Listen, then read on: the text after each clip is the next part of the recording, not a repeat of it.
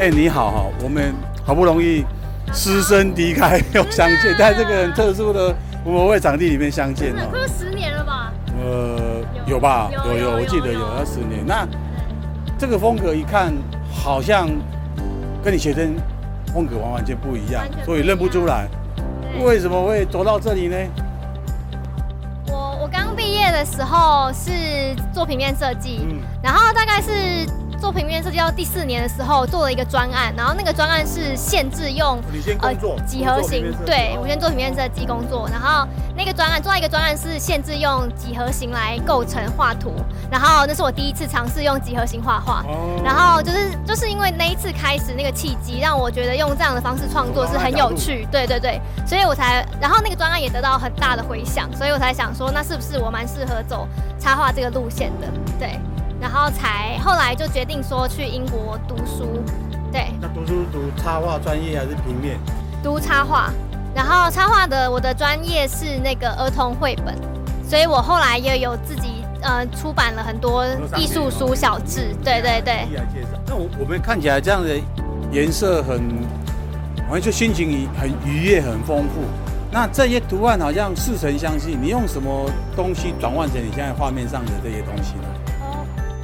要说回我去英国读书的时候，就是那时候是我我去英国读书，然后去玩的时候，在跳蚤市场看到买到我的第一只铁皮玩具，啊、对，然后就发现台湾外销的，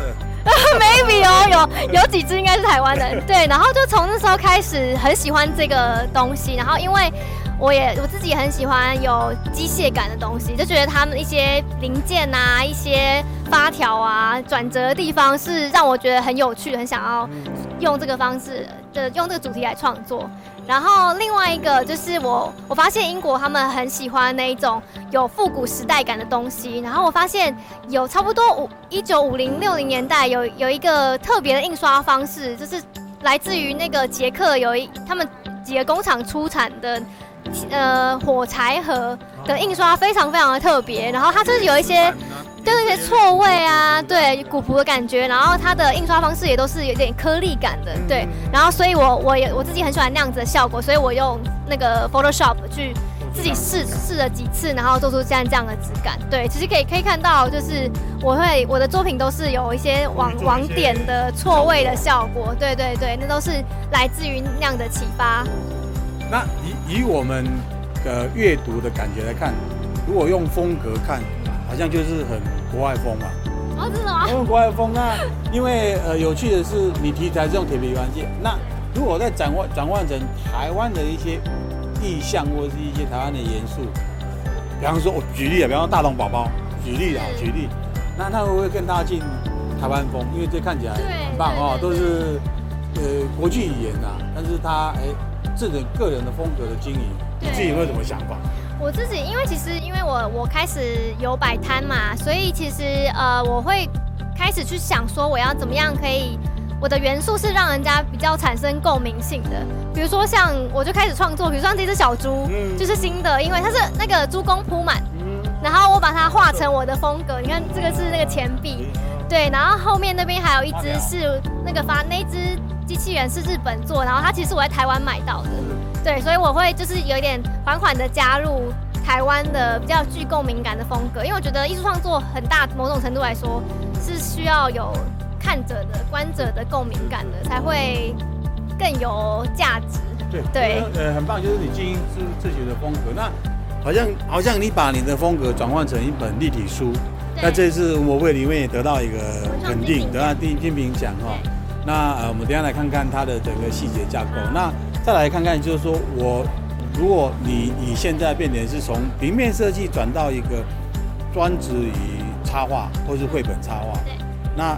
对于这样子的一个转换的的过程当中，你你一个设计人，这是你当初进学校想的路吗？还是哎，怎么人生弯路弯到这么大的境界？说从大学开始，也许吧，或许从你高中的梦想是什么？我觉得。我从来没有想过要当插画家，真的是因为做到那个专案，然后发觉自己 maybe 适合，然后从我觉得从平面设计转换成画插画，然后进而做绘本，我觉得有一个优点就是我们知道排版跟设计，所以我们的版面会就是很具平面设计的思考，对于之后呃，他可能要印刷啦，或是成册会比较容易一些。对对对对对对对对对，是有有加分效果的。对，但是呃，也有一些限制，比如说我的风格它是其实是非常具有平面设计思维的，那跟我我可能处理的题材上就比较不适合那一种比较感性的，比如说要有一些柔软的感觉啦，那种比较铅笔啊、水彩的绵，就是那种绵绵飘飘的风格，那一种我会比较没有办法掌握。但是就其实就是选自己适合的路线，对对对，很好啊，因为如果从那么多。同学的这种，们讲说，毕业制作是每个人必经的一个展珠嘛，哈。那毕业后，刚才跟你聊到说，有些同学他已经不走这一行，很可惜哈。对。那走这一行，其实要开发结果，其实也是很辛苦。好不容易在这个无意间，然后 在看一个场合看到，很高兴啊，很高兴。好，那我们呃，谢谢 Ann 帮我们呃这样介绍。那有一些资讯。大家可以去追踪他的啊，来加他。好，谢谢。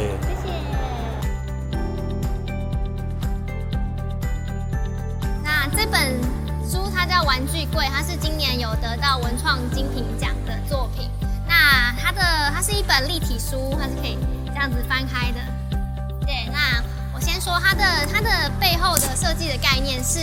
呃，我觉得有感于现在的时代。不同阵营之间，或是不同族群之间，彼此对立感很强，彼此的误解很强。这件事情让我觉得它一直在发生，然后我想要用这个我感受到这件事情做一个创作。对，那呃这本书它它叫《玩具柜》嘛，刚刚说过，然后它的设计的这个世界呢，玩具柜的世界总共有它的故事设定是总共有四四种玩具，然后每一种玩具都住在自己的格子里面，从来没有出去过。一个格子就是一个世界的感觉，然后他们从来没有见过他们自己的邻居，不知道邻居住的是什么样子的人，所以呃，他们只能用自己呃预先设想的方式，自己害怕的、自己渴望的东西来去猜猜测别人。那举例来说，第一个这个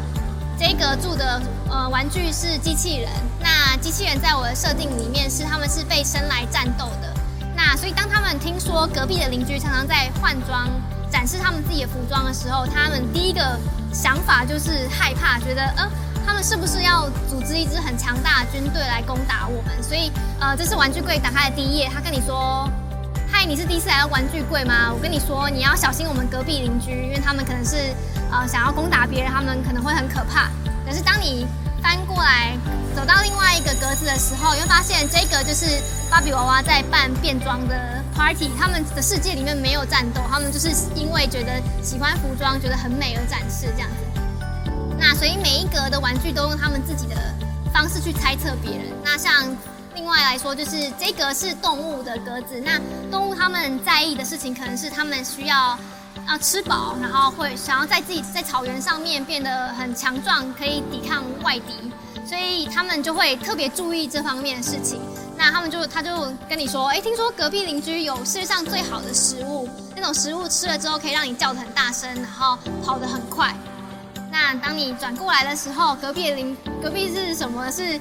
赛车的柜子。那他们吃的是汽油，他们在加油。所以那就是呃不同的族群之间，或是不同的物种之间，对彼此会有产生的一些。可以说，是误解或是不同的理解事情的方式，对。那我们是观看这个玩具世界以外的人，我们是框架以外的人。所以，当你看完这一整圈之后，你就会发现，他们的每一个玩具叙述的事情跟实事实是有很大的差异的。这是我的这本书的整体的创作的概念跟故事。